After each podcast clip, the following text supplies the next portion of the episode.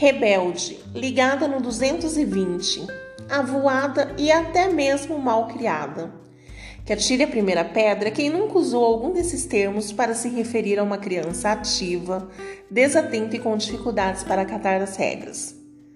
Contudo, por mais comuns que possam ser em determinada faixa etária, essas características podem ser indícios do transtorno do déficit de atenção com hiperatividade, TDAH uma doença neuropsiquiátrica crônica que comumente surge na infância, mas pode acabar acompanhando o indivíduo ao longo do seu desenvolvimento.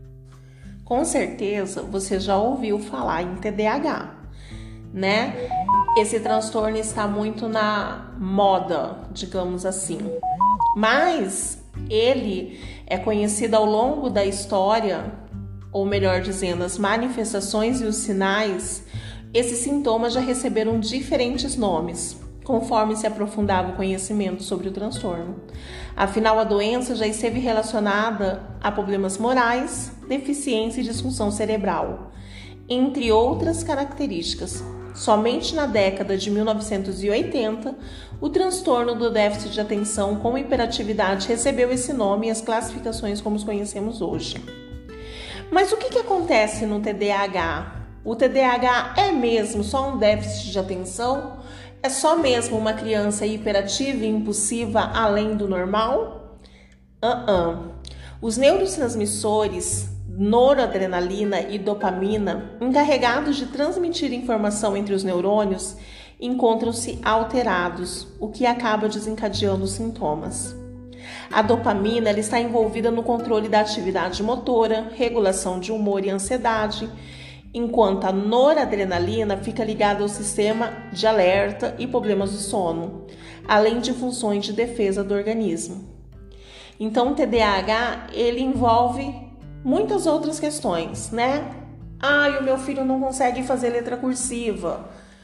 Sim, porque ele tá com problema na coordenação motora. E aí a gente tem que investigar o porquê. É só no TDAH? Não o TEA também, outros transtornos, outras é, síndromes também deixam a coordenação motora falha, né? Mas o TDAH também.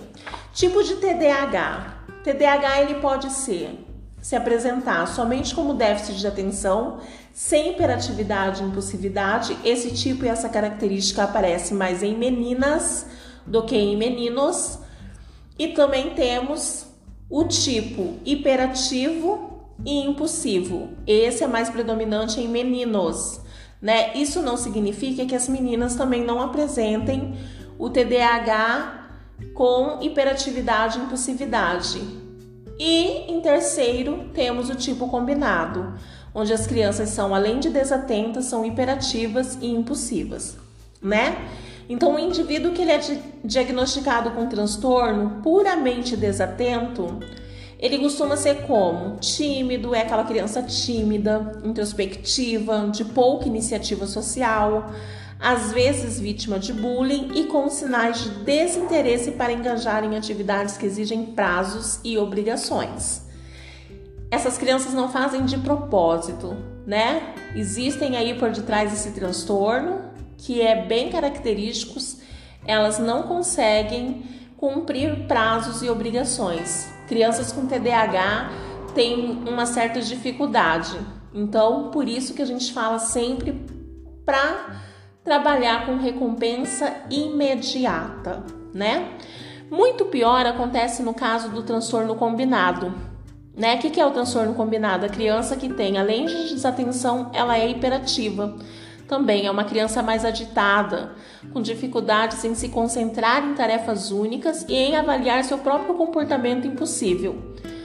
Impossível e por, e por vezes insubordinado às regras sociais. De acordo com um comunicado da Associação Brasileira do Déficit de Atenção, a ABDA, todas essas distinções podem ocasionar um sofrimento futuro do indivíduo.